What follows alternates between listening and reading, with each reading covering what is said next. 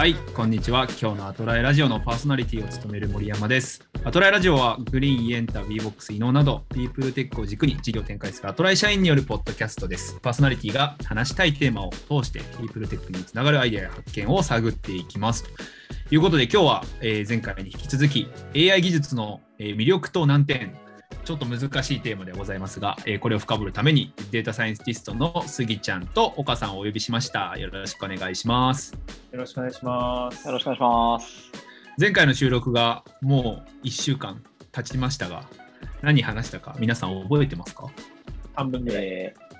ー、僕はほぼ覚えてないですね。探り探り。ね、これなんかなんとなく、なんとなく。うん続けて撮ればいいのに、あえて1週間ずらすっていう確かに。そうだね。そうだね。前編後編の時はもう続けてた方がいい説あるね。まあでもすっきりしたまた頭で、まあそうだね。続けられることも面白いところですかね。前。回一応簡単に振り返ると、まあ、スギちゃんを呼んで AI レディみたいな新日本にも出てくる AI レディかみたいな話だったり、まあ、我々が作る AI って何なんだろうねみたいなところを少しこう AI の紹介も兼ねて、えーさせていただいたと思ってます。後編はがっつり、えー、ピープルテックにとっての AI みたいなところの何かこう革新が、えーお三方で我々で含めてですね探求できればと思っておりますのでよろしくお願いしますいうところで1週間空きましたので、えーちょっと岡さんから整理された思考で我々ピープルテックが作る AI に持ちたいこだわりみたいなところをちょっと聞いてみたいんですがどうでしょう？一番忘れてるって言った人になんで一番振ってくるかわからないですが、なんであの整理された頭というよりあのリフレッシュした頭で、そうね、ピープルテック ×AI みたいなあのテーマで多分今日あの話していければなと思ってるけど、なんか個人的な話、まあ、あんまりなんか正解みたいな話すると、あの堅苦しい話になって、ただちょっとポットでで、あの、個人的に思う部分のなんか利用方法というか、ピープルテックっぽいなと思うことは、まあ、よくなんかこのあのラジオでも話してるかもしれない、あの組織づくりの方でも話してるかもしれないけど、なんかこう、それこそ最適解を与えるとか、これやるといいよ、これやるべきみたいな話ををしていくとか、まあ、自動化していくっていう話よりは、うんうん。えっ、と、なんか、えー、と提案をしてあげるとか、きっかけを与えてあげるとか、なんかあくまでもそのその人のことを理解をして、コーチングとか相性を理解するとか、そうきっかけを与えてあげるとか、まあ、なんかもしくはバイアスを抜くみたいな概念も、個人的にはなんか人間ってまあいろんなバイアスがあるんで、なんか謎の壁を作って苦手、得意とか、うんうん。えー行動を決めてたりするけど、本当はあの実は行きたいところがあるとか、やりたいことがあるとか、背中を押すとか、ああいうなんか役割とかを担えると、ピープルテックっぽいなんか AI の役割というか、隣に置いておきたい AI になってくれそうだなと思うというか、のはなんか結構個人的な、まあ、美学感というかイメージ未来のビジョンとしてはなんとなくあのまだ抽象的ではあるけど持ってるかな。なるほど。うん、現在その役割を担ってる人っていうのは世の中にいるんですか、まあでもなんかに人間のコーチング、まあ、優秀なコーチとか、まあ、あとはもう本当にチームメンバーとかだろうね、うんうんとか、うん、教育者と呼ばれる人なのか親友なのか、まあ、ある種いい意味でおせっかいをしてくれる人とか、まあ、自分のことを理解をしてフィードバックしてくれる人とかなのかね。うん、なるほどな気がしてる。なんかその AI があるとうん。なんでしょうなんか仕事が楽になるとかうん。なんかやらなくていいことが増えるとかではなく、むしろ思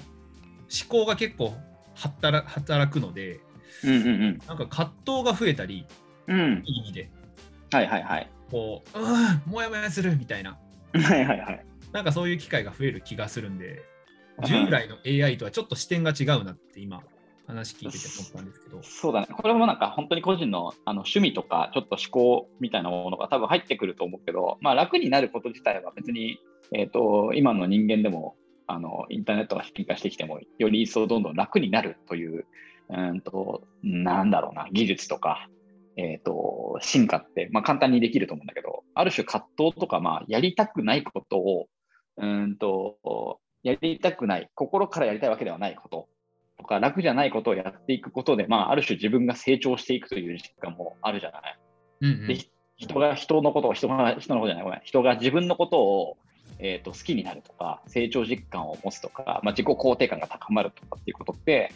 その楽なことをずっとしてれば自己肯定感が高まるわけではない気がしてるんだよね。うんうん。そうなんで、なんかそっちのサポート、やりたくないこととか、えーとまあ、気が進まないけどやった方がいいこととかを超えて自分を好きになっていく感覚をうまく、えー、とナビゲーションできるような存在がいると、これは別に AI に限らずって感じだけどね、リアルでも全然いいんだけど、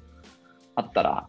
いいんだろうなって思っていて、で、AI にも全然できる、そのきっかけ作り自体はできる気がしてるんで、いろんな領域で。うんうん。うん、なんかそんなことをイメージしていると、すごい価値ある AI になるなっていう考えがあるかなるほど。な。うん。すぎちゃんにちょっと聞きたいんですけど、はいなんか AI の文脈語られるとき、基本的には人間がやってて、で人間の脳みそでは限界がある行為をより最適化するためにっていう、なんかどちらかというと、こう、なんだよ、今やってることを自動化していくというか、より機械が精度高くみたいな話になる気がしてるんですが、今みたいに、なんだろう、今あんまりできてないこと、はい、とか、葛藤が生まれるって教師データとしては何なんだみたいな。何をもってこいつになっていくんだみたいな結構頭の中にハテナが浮かんだんですが、うん。どう思います？どうすんでしょうね。教師データは僕も全く分かんないですが、確かに今の岡さんの方向性はすごいいいなと思いました。僕も考えてきたんですけど、全然そんなことは思いつかなかったなと思うんですけど、まあなんかその、今すでに人がやってることとか、まあ、別の手段でもうちょっと手間かかりながらやってることを早くするっていうのは、まあ誰かがやってくれる気がするんですよね、そういうのは。もうでかい資本のところがガッとすごい AI 作ってドンってやってくれれば、まあ、使うかみたいな。でいいと思うんですけど、そういう今存在しない何か意味不明な物体が生まれてくるみたいな。っていうのがなんかできたらやっぱり一番面白いなと思う中で、人との葛藤って何なんでしょうね。まあでも、確かに言ってて、めちゃ難しいこと言ってるけど、まあ、あの多分無理無理かもなって思いながらも 言ってる部分はあるんだけどね。まあでもできると思うんですよね。最近なんか技術もいろいろ出てきたし。うん、そういうのをやりたいですね。本来はなんかさ、幸せみたいなものがもう少し科学されていれば、うんうんえー、とそれがあの評価評価指標というかになってでその葛藤というものが幸せというものの科学された幸せというものに近づく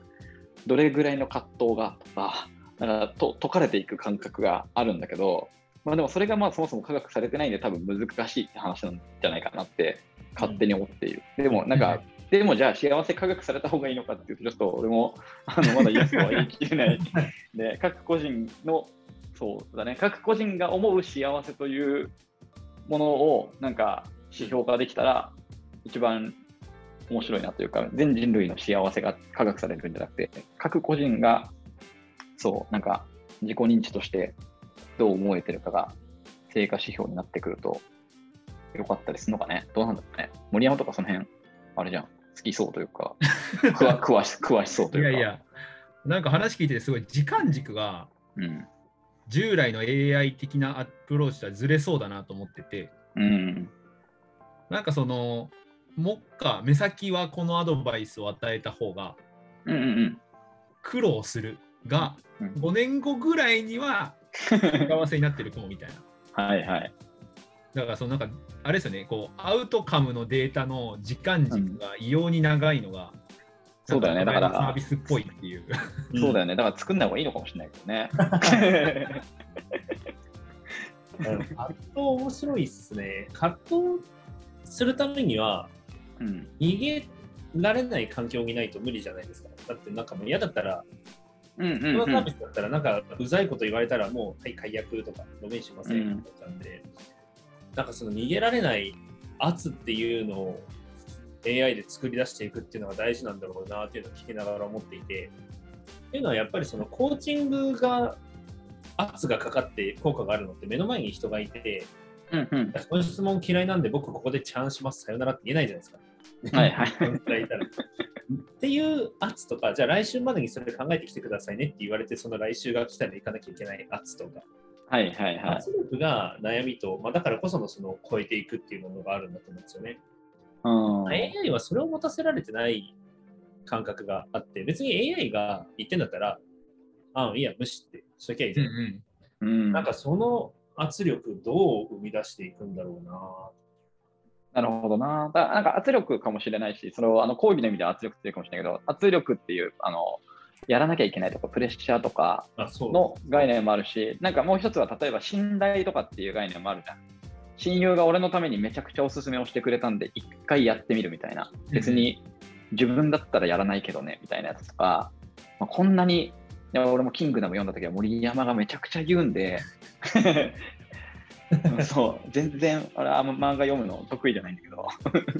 そう、こんだけ言うなら読もうって言ってめっちゃハマったんだけど、結果、あ、そ、そうなんかそう、そうそうそうそう。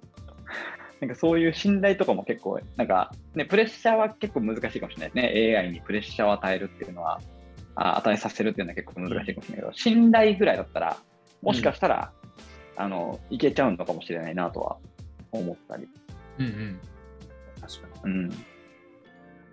信頼か。そうなんか羽生、羽生さん、あの、将棋の羽生さんとかがさ、なんかあの、その、それこそ AI と一緒にトレーニングをするみたいな、自分がね、AI と戦う相手にもなるし、自分を強めてくれるっていうか、全く意味わかんない手を打ってくるんで、それを解読すると視点が切り替わるみたいな話とか、なんかそんな話をしてたことがあって、共存か敵かみたいな話の話で、まあ、羽生さんは共存だって言ってる派の人というか、まあ、あの当然あの、そういう捉え方をした方がいいと思うんだけど、なんかそれは信頼だよね、なんかその、彼が言っている、AI が言っている、この一手も、なんか、えー、と信じに行くというか、うん信頼してるからそれを学びに行くじゃない。なんかその進化は結構面白いなと思って、ある種バイアスを消すっていう概念に近いから。なるほど。人間を進化させる AI みたいな感じなんですね。うんうんうん。確かに。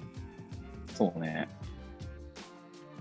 逆に、あの、杉ちゃんがさっきさ、なんか自分が用意してきたことと全然違うって話で、逆になんか、こう、考えてきたことって何考えてきたの？そっちはそれで、それ聞聞きたい。ああ、確かに確かに。いや、自分がふわっと考えてきたのは、うん、何を作るべきかよりも、作っちゃいけない方向っていう方は、ああ結構いかなと思ってて、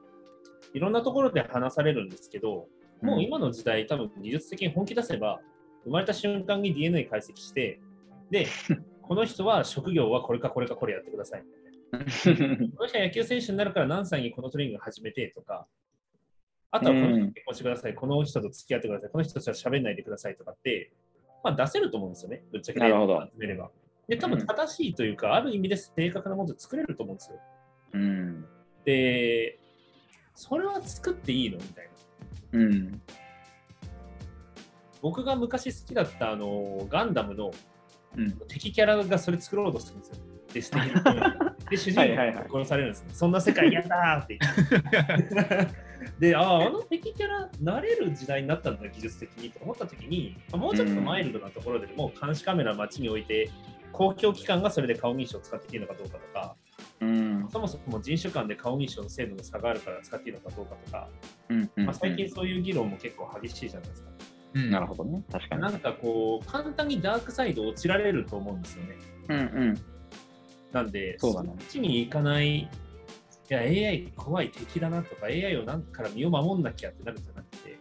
うんあいつのおかげでなんか便利になったなとか、いい感じじゃんって思われるような、そういうものを作っていかなきゃいけないんだろうなっていう、ふわっとしたうん思っていて、まあ、そういうのをなるほどねリフルテックでやるんだったらどうするんだろうなみたいな。確かに。確かに。どうなんだろうね、なんかこの視点の問題なのか、アウトカムデータの問題なのか、どうなのかなってちょっと今聞きながら思ってたんですけど、うん。例えばなんか野球選手に親がしたいっていう視点で子供を解析して AI で最適化させるって、まあ、親にとってはいい AI だ,、AI だけど、うん。子供にとっていいのっていう視点がまあかなり抜けてるっていう、うんなんかこの仕事は自動化したいのはそれは、えー資本家からした視点ですよねっていううん。話であって、現場は別に自動化したいと思ってないうん。という、そのなんか視点の欠如みたいな話なのか、うん。うん。はたまたその野球選手も、なんかなんでしょう、こう大谷翔平さんがどういう人なのかっていうのは一旦あんまり存じてはないんですけど、なんかああいう方をこうじゃあ例えば教師データアウトカムにするとうん。全然違うこうバイアスをむしろ外しながらちゃんと自分の心を鍛えていきましょうねって話になるし、うん。一方でまあ誰でもかんでもあの野球選手になれた人をということをなんか教師データにするならうんず。れるんだろうなっていうのでなんかアトライのサービスってコンバージョンとか購入とか、一旦目に見えるところはそんなに他のサービスと変わらないんですけどうん。その先にある未来に結構こう なんでしょ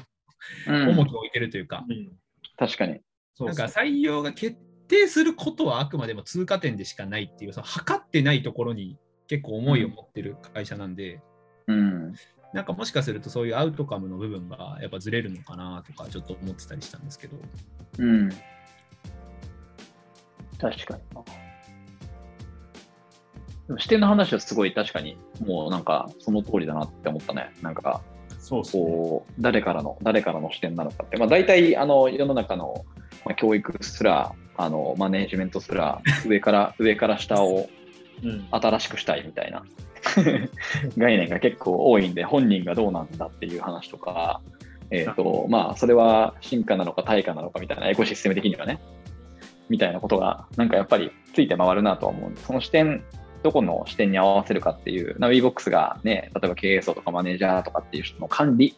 の視点で作るのか、えっ、と、まあ、現場の人、ないしは、あのね、メンバーみんなである種チームを改善していくということに主眼を置くのか、そうすると作るものは全然変わってくるし、まあ、それこそね、出す、出すデータのアウトプットも変わってくるんだろうなって思うから、すげえ面白いなと思ったね。うん。なんか昨日ちょうどうちのクライアントの方々と、はい。うんもし世の中が対話しなくていい世界になったら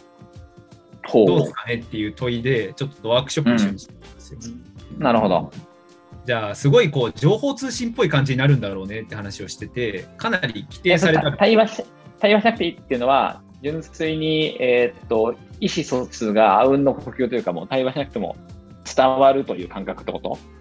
うーんとたどちらかというとそのなんかテレパシーが発達するということでやらなくてよくなったというよりはうん。やらないっていう世界っああ、なるほど。ていうはいはいはいやらない世界。うんなんか進化して同じ価値をあの他でリプレイスできたっていうところっていうよりは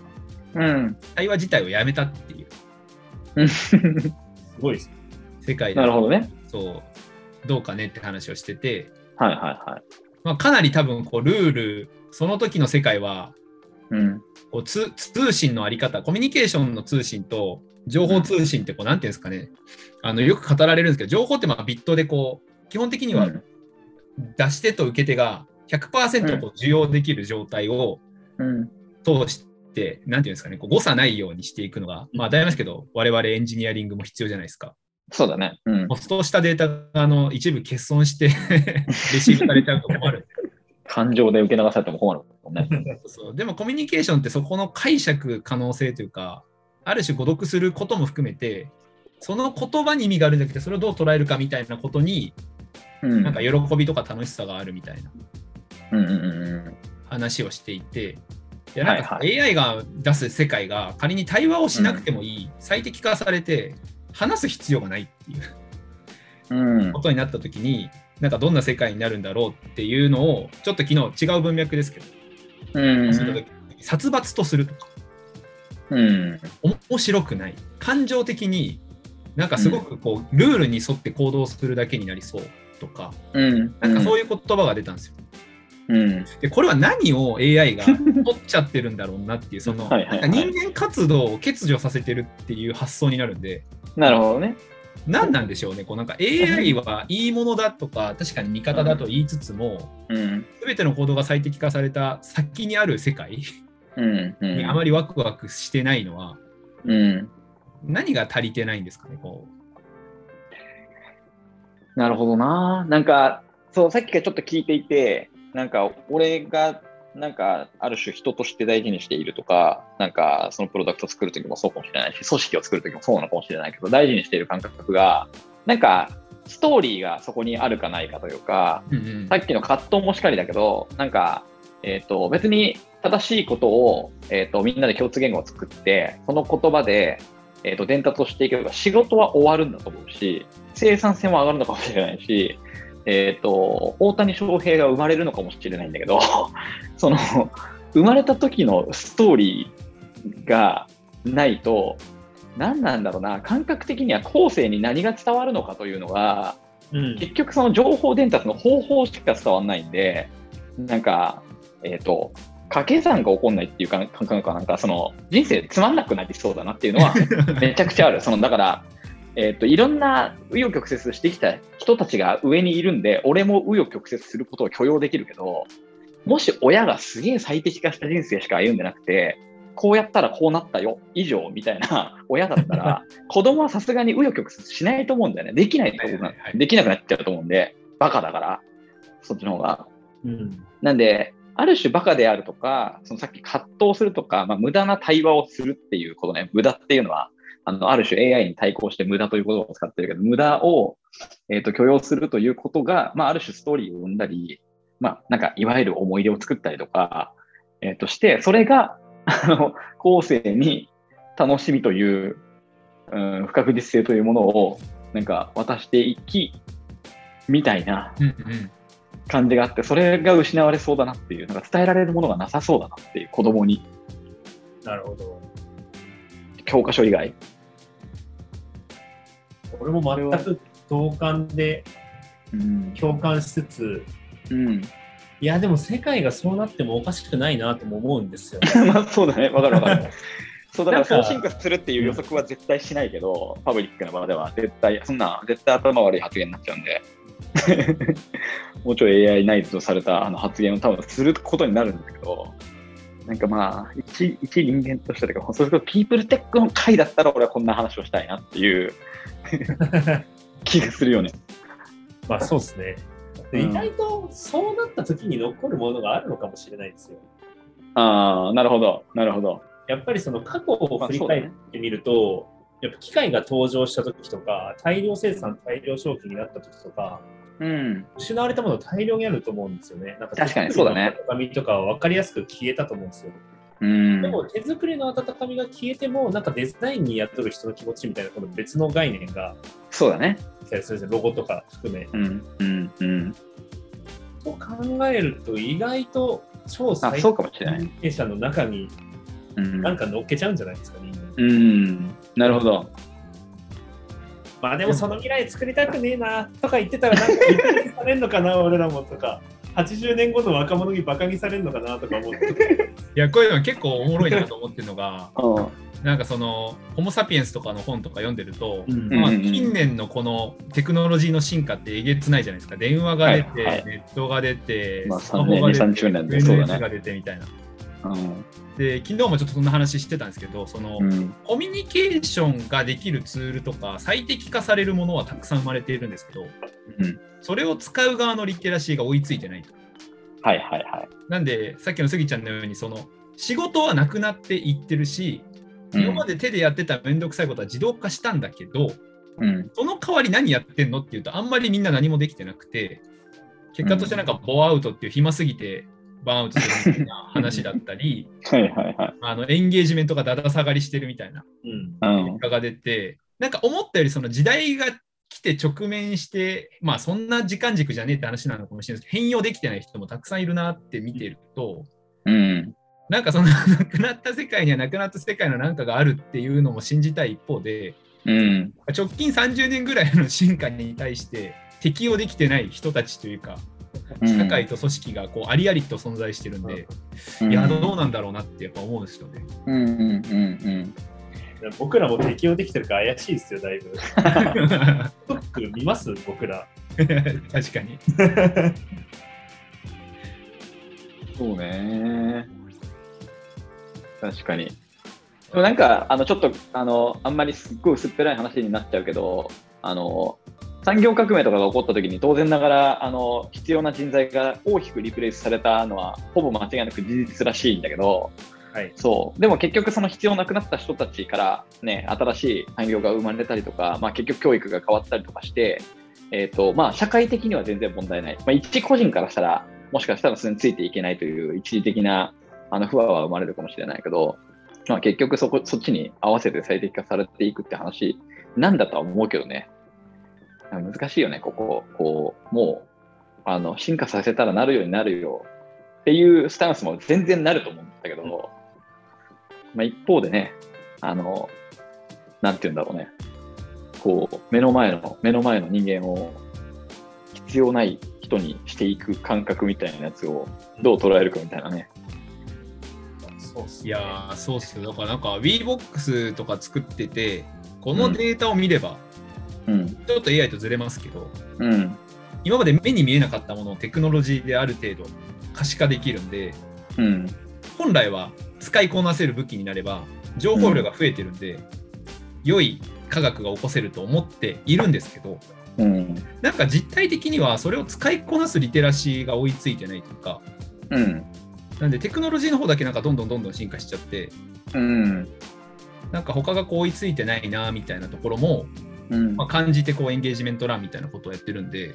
うんうんなんかこのあたり、やっぱり我々が AI を作るんだったら、それをこう使いこなす側のリテラシーとか、うん。なんか思想とか、もうすごいこう重要になってくるんじゃないかなってやっぱり思うんですよね。そうだよね。そうっすね。いやでもさ、なんか、まあ、全く今の話ってビジネス観点じゃないじゃん。まあ、長期で言うと、全然ビジネス観点ないかもしれないけどさ、その、まあ、ね、マーケティングもテクノロジーもわかんない最先端のものを、えっと、流行らせようとするとというか、市民権を得ようとすると、当然ながら一番動きやすい人とか、まあ、ね、フォーモみたいなマーケティングね、なんかこう置いてかれる恐怖を醸成することで人を動かすみたいなことが当たり前のように進化するわけじゃない。そうですね。いやだからなんかビジネスっていうかその強くなるという概念かな？なんかその軍事軍事的なあの技術の進化とかもそうかもしれないけど、相手に殺されないとか、えー、とそれを証明していく生存本能みたいなやつが働くと、結局、そのまあ、ある種人の弱いところというのも変変かもしれないけど、気持ちよ良くなることとかに、結局、あのなんだろうな、ここ先が行って、うん、で、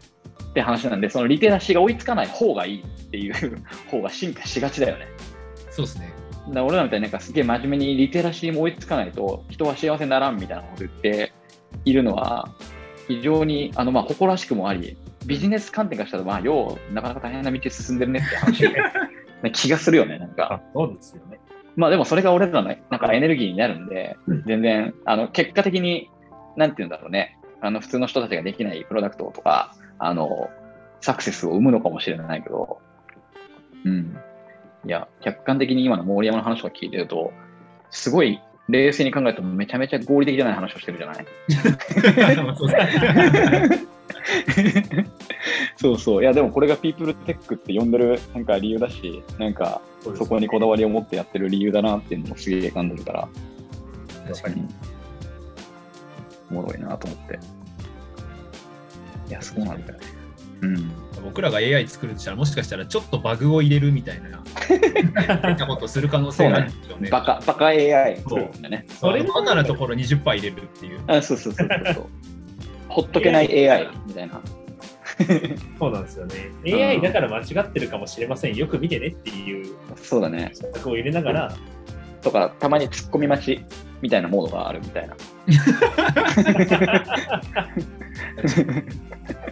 それいいっすね。またやってみよう。確かに。うん。そうそう。あすごい面白いよね。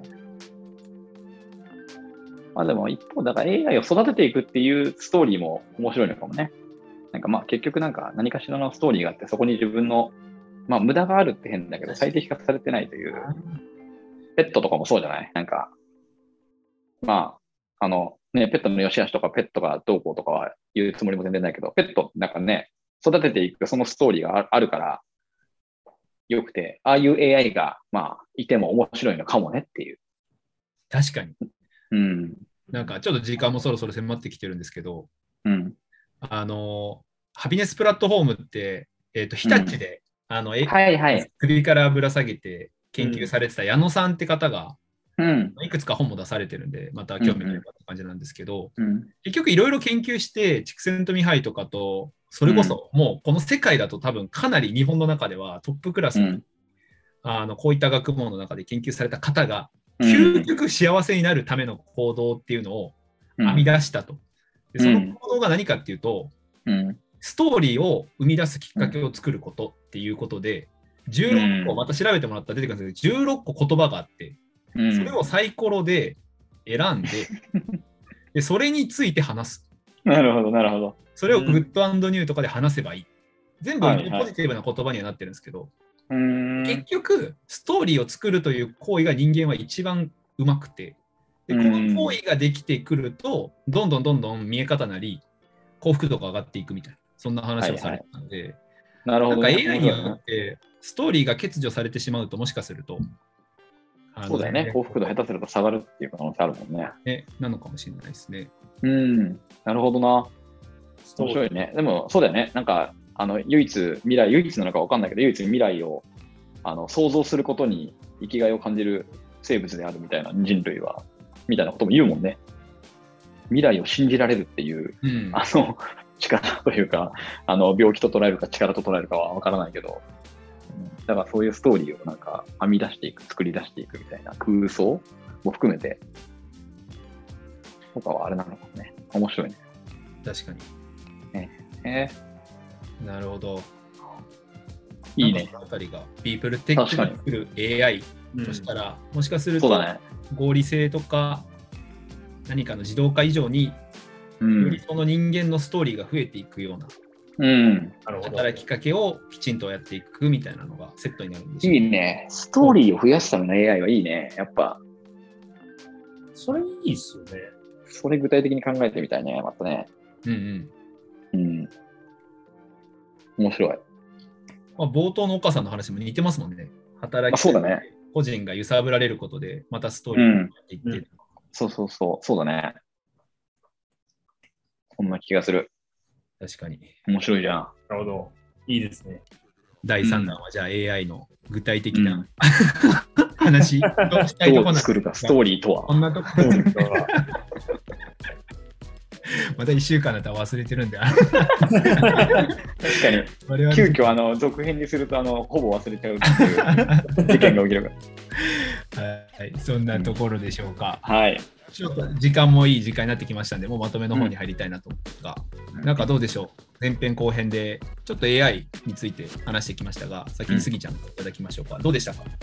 そうですね、まあ、AI の現状と AI のこれからとっていう話は、まあ、世界の流れは僕も職業柄いろいろ見てるんですけど、まあピープルテックと絡め、ストーリーを生み出すか、これ、やりたいですね。うん。超薄くないですけど、スギちゃん、スギちゃん、なんでも全部やりたくなっちゃうからね。そうそうそうどうやったら AI がストーリー生んでくれるんだろうなっていうことを後半考えてますが、ちょっといいですね。作っていきたい。確かに。面白いね。うん。岡さんはどうですか確かに。いや、もうストーリーを作る AI はすげえ、あの、興味深いし、あの逆にあの俺はそっちのあの元々の思考とかバイアスが強い自覚もあるんで、逆にさっきの杉ちゃんが言った、えーと、結局 AI も進化すると絶対。でも仕切っちゃった時に人間がどう、えーと、できちゃった場合にどう対処していって、どういう社会になるのかっていう想像は、俺ちょっと努力しないとやらなそうなので、はいはい。そっちはそっちでちょっと面白いなと。その産業革命とかを勉強して、確かに確かになんか。その、そう、ゲームルールが変わった時の、なんか、その次のみたいな、うんソサイアティ何点ゼロみたいなやつはちょっと考えてみたいなと思いました。うんうん。うん。ありがとうございます。確かに、その辺なんか見てくるとまた時代の流れが見えてきそうですよね。ね。そうですね。うん。はい。ということで、なんか今回の配信が実は年内最後ということで、えーお年を越して2週間お休みしまして、次回1月11日に配信したいなと思っております。今年始めたばかりのラジオですが、まあ、ゆるゆると やっておりますので、また来年も、あの聞いてみていただければなと思っております。では今日はお二方ご参加いただきありがとうございました。ありがとうごあざいました。では良いお年を。良いお年を。を。さよならさよなら。